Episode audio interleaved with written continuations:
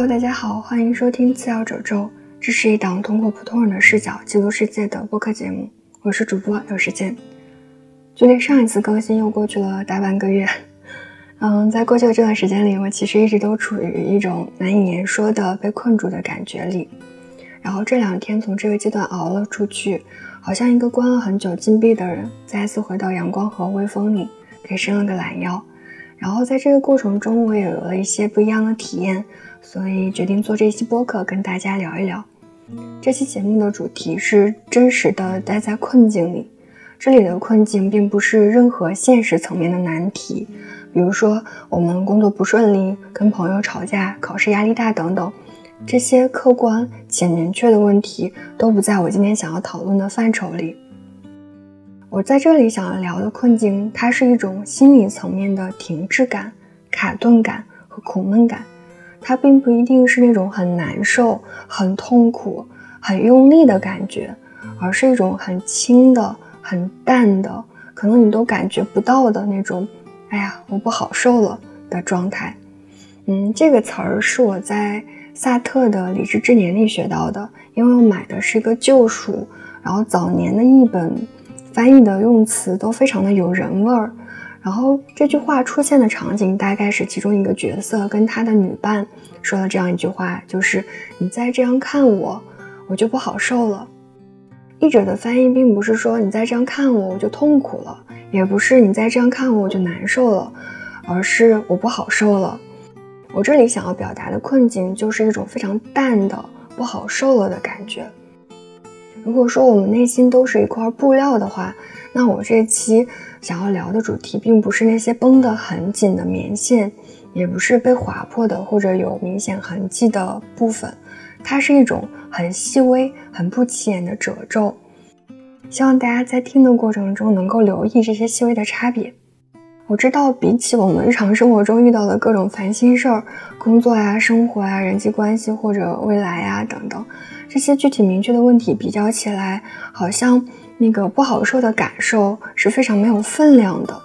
但是我决定还是想聊一聊，并不是说它加引号显得有多重要，嗯，也不是它的哀嚎的声音有多大，而是它是一种弥漫性的、无处不在的一种心境，就好像我们人是杯子的话，那些棘手的问题是显而易见的，我们都能看到的石头，然后但是。啊，杯子里还有那种颗粒度非常细、非常非常细的沙子儿，然后这些沙子儿才是真正的跟这个杯子的杯壁去推挤和摩擦的部分。嗯，然后我这期播客其实完全基于我个人的真实体验，嗯，不一定能够产出多么有价值的信息，但是真诚还是没问题的。然后我不想把这个体验塞到一些学科框架里。也不想用那些我们可能早就知道，但是已经没有什么感觉了的专业词儿去解释它或者去概括它，嗯，所以我会用“不好受了”这个可能并没有那么常见，但是大家又能够明白的词儿，然后絮絮叨叨的说了这么多，嗯，我其实很想问的事情是，嗯，你有没有留意到自己也会有这种被困住了的不好受的感觉？嗯，它绝对算不上痛苦，或者说它刚开始的时候一定不是痛苦，所以它没有那种声嘶力竭的存在感，它是很沉默的，有一点点重，但是算不上沉重。呃，它也不是那种窒息感，只是好像有一点点停滞，好像生长的速度变得非常缓慢，缓慢到你感觉不到自己在生长，好像就被施了魔法定在那里一样。你没有办法生长，但是好像你也不会死去，好像就留在那里了。嗯，还有一点点像是在做梦的感觉。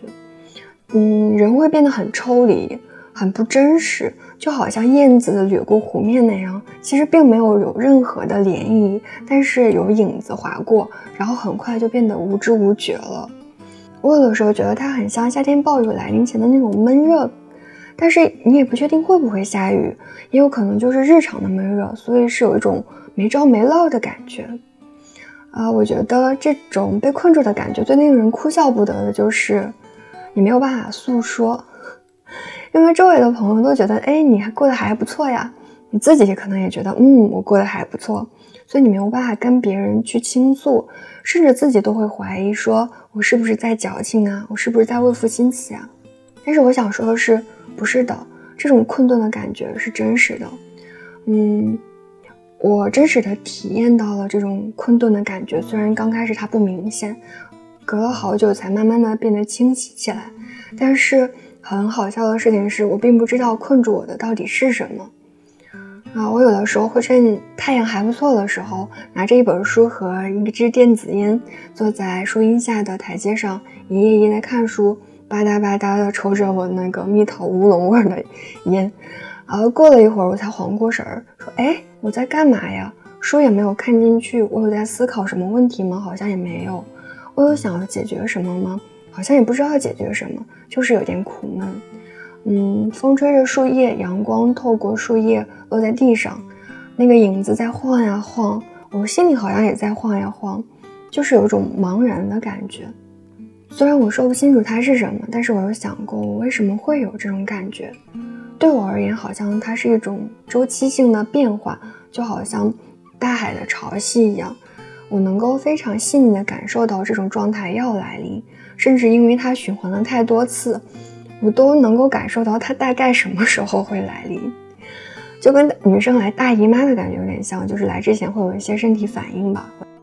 那种被困住啊，然后下一个阶段就可能有一点点自由，然后有一点点喜悦，甚至喜悦的有点嗨的这种周期循环。在刚开始的时候，我很容易被误认为是双向情感障碍，因为我自己学心理学嘛，我有点担心说这样是正常的吗？后来在听了一些课程呀，或者是我在这方面走的稍微远了一些之后，我发现其实病与非病之间并没有明确的界限，并不是说你达到六十分你就一定是有病，或者是你五十九分就没有病，而这只是一种程度的区分而已。虽然普通人可能不会像真正的双向情感障碍患者那样程度起伏波动那么大，但是我们也会有这种周期性的低落和开心，这些都是正常的。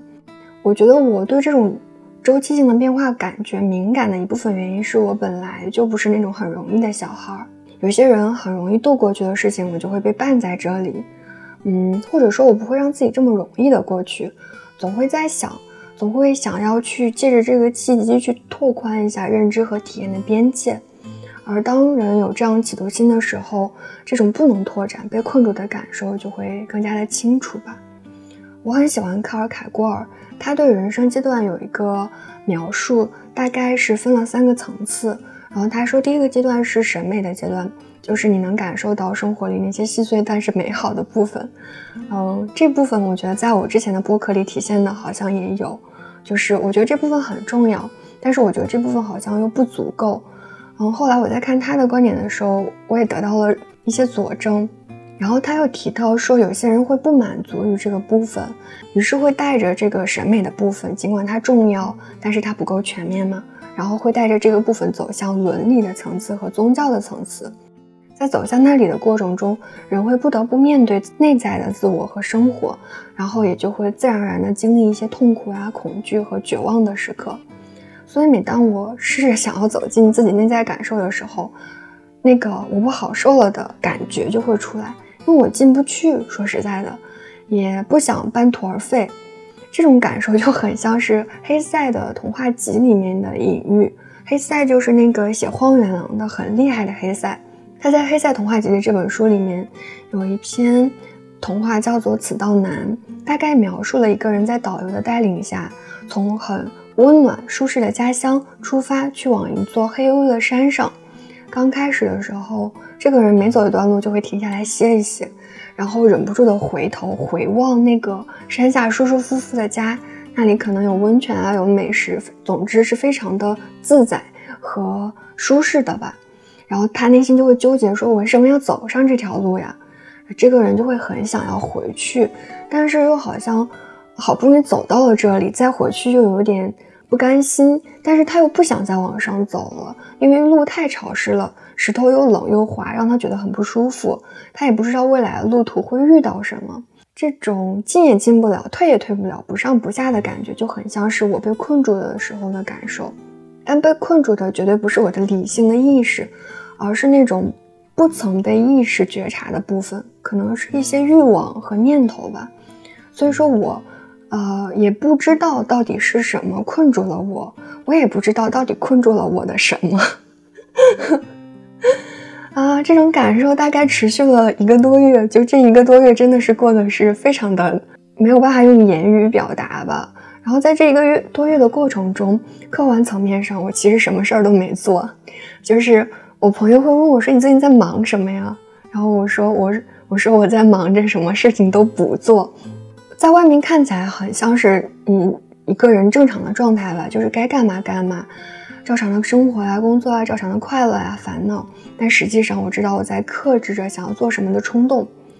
我感受到了大概有四股，看起来是相反，但实际上是同谋的冲动吧。他们是打击、挫败、催促和鼓励。所有的这些都不来自于外界，而是我内心深处的这种涌动。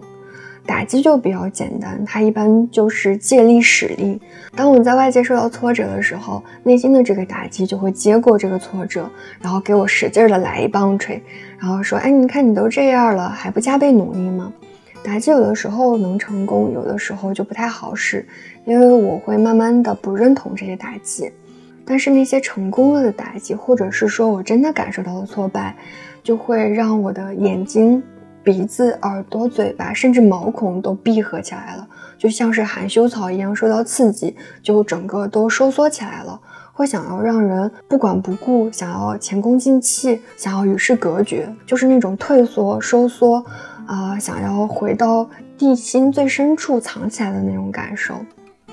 而催促的话，其实也比较常见，它一般就裹挟着外部的焦虑啊、压迫感。啊，迫使着我去改变一些节奏，或者是不得不加快自己的步伐，去跟上那个其实我永远都跟不上的脚后跟儿。鼓励是我感受到那个冲动里面最狡猾的部分，因为它看起来是善意的。人都会在某些时刻，因为外界的善意，或者是自己突然间多了一些些加引号的自信，然后会在某些时刻觉得自己非常棒、非常优秀，简直一身才华。如果不物尽其用，就会觉得可惜。然后会产生一种一时兴起，想要通宵熬夜去努力、拼命的去做某件事情的感觉。这些力量的目的，其实说起来都很一致，就是他们想要打乱我的节奏。打击、挫败、催促、鼓励，都是一种很原始的冲动，他们在诱惑着我去使劲儿、使大劲儿，或者就干脆躺平，什么劲儿都别使了。但是当我在跟别人说话的时候，呃，或者在我一个人对着电脑工作的时候，或者我在骑车的时候，或者我在听播客的时候，我都能够感受到这种诱惑。这种感觉其实很奇妙，因为这些诱惑，它似乎是具有了某种打破我现在困境的可能性。因为会想着说，如果用力的撞呀，用力的冲呀，或者干脆就放弃这个游戏，会不会就真的可能有所突破？但是我心里都还是会有一股很微弱的清醒感，这个感觉在提醒我说，那个冲动。都不能够让我从困境里出来，他们是一种非常虚假的希望，他们能让那个困住我的力量变得更强大。因为如果我被诱惑了，就等于我在回应困境了；而如果我使劲儿了或者用力了，那就接招了，那种感受会变成难受甚至痛苦。怎么讲，就很像是孙悟空戴的紧箍咒。在你如果没有留意到它，或者是不是想要努力的把这个紧箍咒去掉的时候，它其实就戴在头上，就只是你觉得有一点点重量。可是当你想要努力的把它拽下来、扯下来的时候，那个紧箍咒就会变得更紧，越来越紧，越来越难受。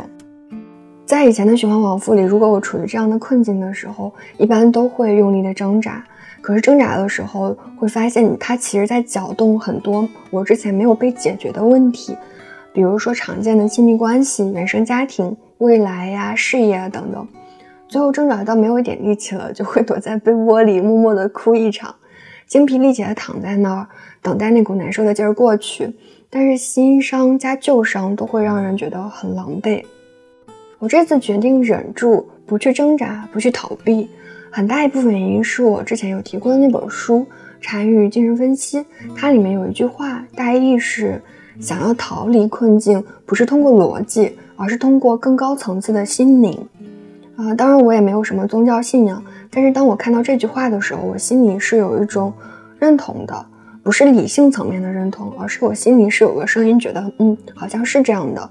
就因为我以前不管是煞有介事的理性分析，还是干脆蒙头大睡或者出去玩等等这些，我都能感受到这些方法只是在敷衍我自己，就好像你真正受了伤，但是你没有清理伤口，只是贴了个创可贴的那种感觉。我觉得如果我没有真切的体验，就是我意识知道再多都不能做些什么。就好像是那些特别擅长研究爱的学者，特别能侃侃而谈爱的理论的人，不代表他们真的有爱的能力，或者他们充分体验到爱。所以说，在我这次感受到我在困境里的时候，因为可能情况也太多了，所以我真的不想再听我意识在大声的朗读各种理论，也不想听他在我内心里面激烈的争辩呀、反抗，我也不想再给自己出一些其实并没有什么大用的小技巧和小窍门儿。我不想假装我逃开了，就我想真实的待在困境里，看看会发生些什么。这样说可能会有点荒谬，或者是自讨苦吃，但是没有关系，还有更荒谬的呢。就是当我想要待在困境里的时候，我发现我根本进不去，我没有办法真实的进入到困境里，我没有办法真实的、真切的感受到那里的一切。这可能是因为人在不舒服的时候都会有一些情感隔离的本能吧。我会本能的想要抽离，想要变成一种旁观的视角，于是我的叙述就不再是我不好受了，而是那个我在敲着键盘，但是他心里不好受着。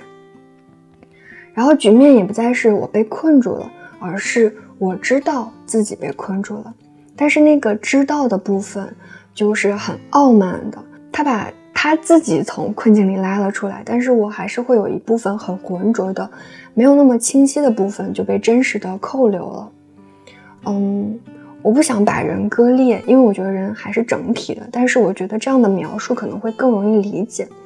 就好像是意识和未曾被意识的那个部分，他们都想从这个困境和围城里翻墙出去。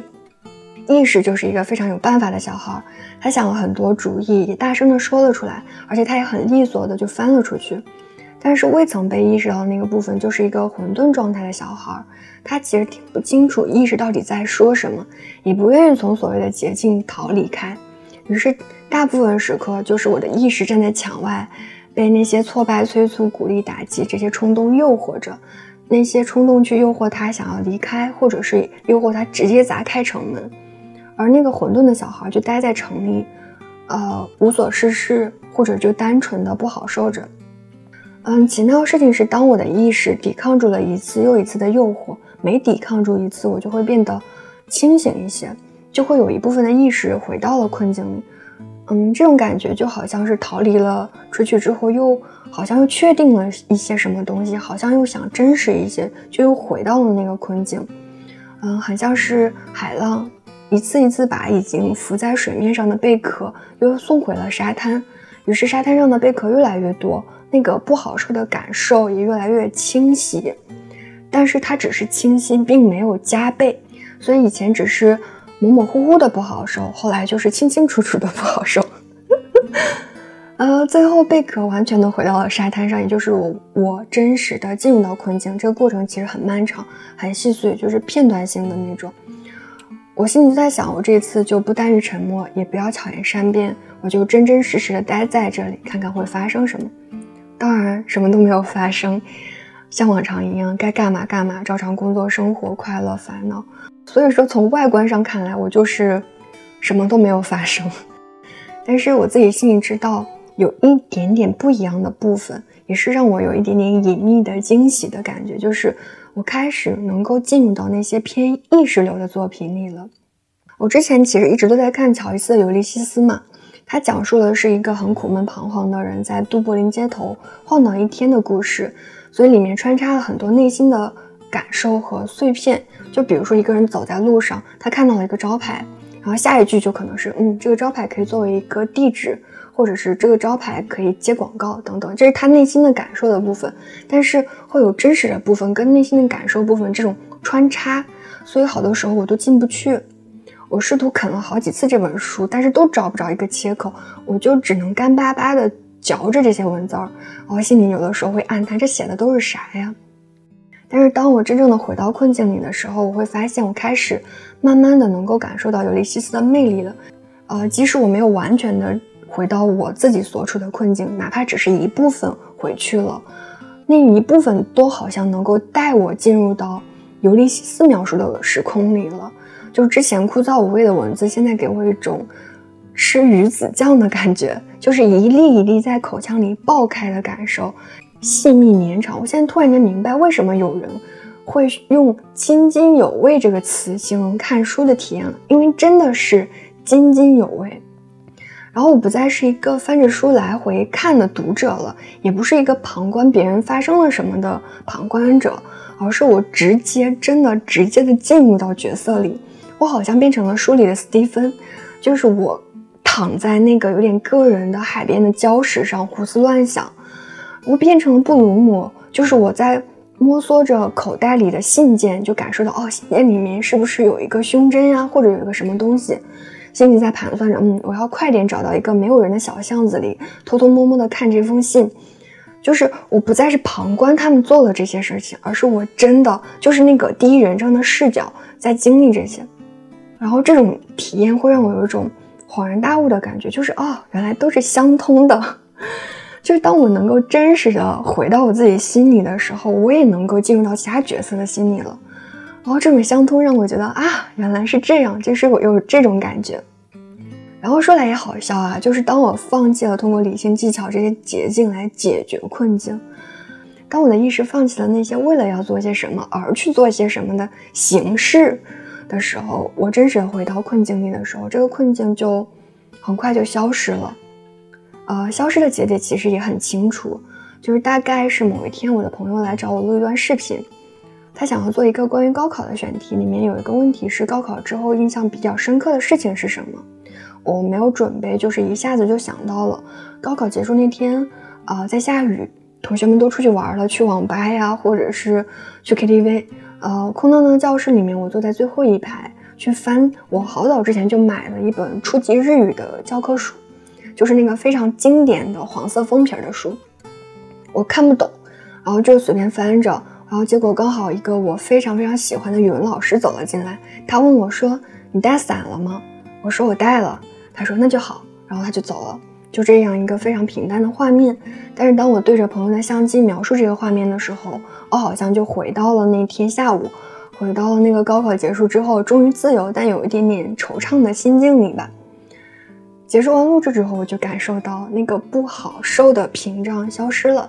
我进入到那个平静和满足感里，多了一点点安全感、勇敢还有生命力吧，因为我好像真的能够。回去，或者真能够真实的回到自己的感受里了，那这段被困住的阶段也就结束了。嗯，说了这么多，其实我想表达的都讲的差不多了。这期播客大概只是如实的记录一次微小的心理困境吧。虽然我不知道最终的结果和反应会是怎么样，但是我总是觉得这样的困境一定是普遍的，但也可能是普遍不被重视、不曾被觉察到的吧。所以这也可能是我做次要褶皱的存在意义。我以前读到那句“被逼入困境，想要逃离困境，不是通过逻辑，而通过更高层次的心灵”这句话的时候，我虽然觉得很对，但是它不是我的，它就是书上的一句话。但是经历过这个困境，我可以真诚的、确信的说出这句话了。它不再是书上的那句话，而是我真实的体验。所以，如果你还没有感受过那种困境，可能不太。get 到我前面絮絮叨叨内容，当然也是因为我描述的过于主观吧。但是不管怎么样都没有关系。当你有一天有了这种不好受的感受的时候，可以记得回到这里，或许能听到不一样的东西。好啦这期节目就到这里了谢谢你收听到这里嗯希望我们都能够充分的体验自己吧。好啦那我们下期再见拜拜。